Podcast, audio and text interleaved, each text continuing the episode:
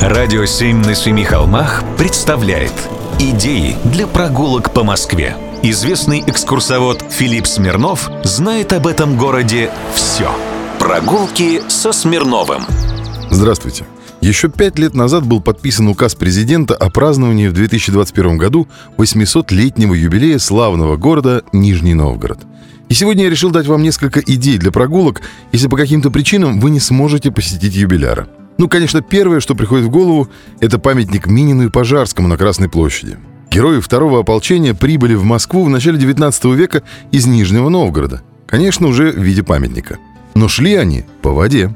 Памятник гражданину и князю должны были поставить на Скобе, так как именно на этой площади Нижнего Новгорода, предположительно, Минин к народу русскому и обращался. Но памятник так понравился всем в России, что решили его в Москву доставить. Баржей. Правда, в 2005 году меньшую копию поставили на радость нижегородцам в их родном городе. Восстановили, так сказать, справедливость. Когда вы соберетесь ехать в Нижний, вам потребуется добраться до вокзала, Курского. И с него на комфортабельном поезде вы отправитесь в этот славный Волжский город, Кремль которого, например, никогда не был взят. Но Нижний Новгород – крупный торговый и промышленный город. А почему в Москве нет вокзала Нижегородского? Его как бы и нет физически. Но место его есть. И вы даже можете там побывать. Едете по Нижегородской улице в центр, к площади Покровской заставы. Сразу после эстакады ТТК за бензоколонкой во второй поворот направо вы встали на подъездной путь, по трассе которого проложена теперь Новорогожская улица. Но не гоните, присмотритесь к застройке. Она здесь совпадает с рисунком старинной карты. После пересечения с Ковровым переулком и вовсе стоит замедлить ход. Сплошные стрелки и разъезды под колесами авто. Еще 300 метров, и вот слева на границе Рогожского вала вы видите советскую многоэтажку. Она стоит точно на месте, где когда-то стоял наспех построенный в 1860-е второй по времени постройки вокзал. А вот как он выглядел, посмотрите в интернете. А на место поезжайте, посмотрите. Прогулки со Смирновым. Читайте на сайте radio7.ru. Слушайте каждые пятницу, субботу и воскресенье в эфире «Радио 7» на Семи холмах. «Радио 7» на Семи холмах представляет Идеи для прогулок по Москве. Известный экскурсовод Филипп Смирнов знает об этом городе все. Прогулки со Смирновым. Здравствуйте. Продолжу вам рассказывать про свою коллекцию странных или веселых московских названий. Вот, к примеру, недалеко от студии, откуда я сейчас вам все это рассказываю, есть дом, обитатели которого отказываются считать, что переименование улиц в Москве было хоть когда-то правильным. Официальный адрес храма Мартина Исповедника Папы Римского в Москве – стрелка улиц Станиславского и Александра Солженицына. А у них на доме только две таблички – Большая и Малая Алексеевские улицы – но это вопрос принятия. В том же храме содержится особо почитаемый в Москве список иконы грузинской Божией Матери.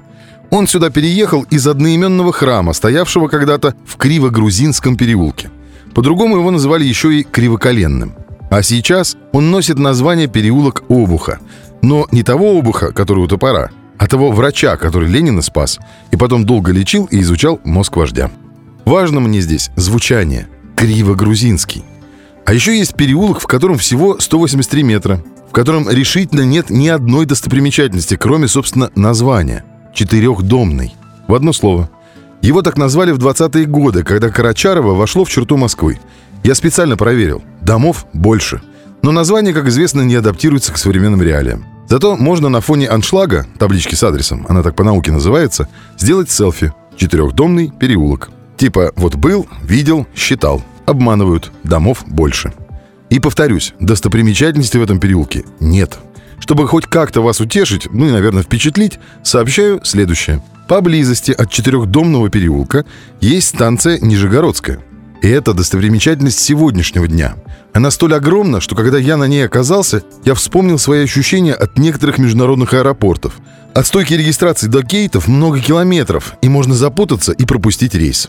Но все же не буду наговаривать на московский транспорт. Всего не пропустите. А вот нервы на этом транспортном хабе вам пощекочут. Сходите, убедитесь. Прогулки со Смирновым. Читайте на сайте radio7.ru. Слушайте каждые пятницу, субботу и воскресенье в эфире «Радио 7» на Семи холмах. «Радио 7» на Семи холмах представляет Идеи для прогулок по Москве. Известный экскурсовод Филипп Смирнов знает об этом городе все. Прогулки со Смирновым. Здравствуйте. Сначала немного почитаю вам старых писем. Многие признают за патриотизм безусловную похвалу всему, что свое. Тюрго называл это лакейским патриотизмом. «Du patriotisme d'antichambre» – буквально «патриотизм прихожей». У нас можно было бы его назвать квасным патриотизмом. Я полагаю, что любовь к Отечеству должна быть слепа в пожертвованиях ему, но не в тщеславном самодовольстве. В эту любовь может входить и ненависть. Какой патриот, какому народу не принадлежал бы он, не хотел бы выдрать несколько страниц из истории отечественной и не кипел негодованием, видя предрассудки и пороки, свойственные его согражданам. Истинная любовь ревнива и взыскательна. Петр Вяземский. Письма из Парижа. 1827 год. Это я все к чему вспомнил? Да к тому, что почти каждый год по весне начинаются разговоры о весне 1953 года и о нашей оценке ушедших событий. В этом же году все было отягощено быстро прекращенной дискуссией о том, кому надлежит стоять на Лубянской площади – чекисту или князю. Мое мнение, конечно, оба не фонтан.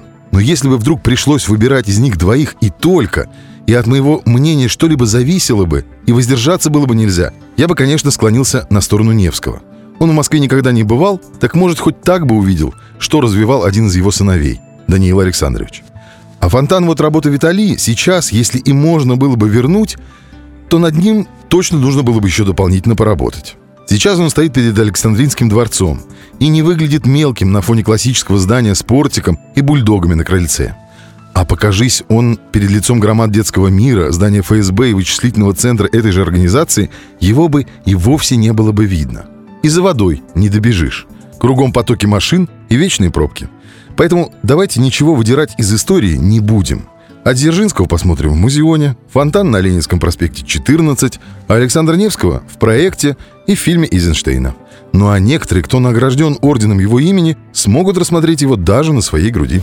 Прогулки со Смирновым. Читайте на сайте radio7.ru. Слушайте каждые пятницу, субботу и воскресенье в эфире «Радио 7» на Семи холмах.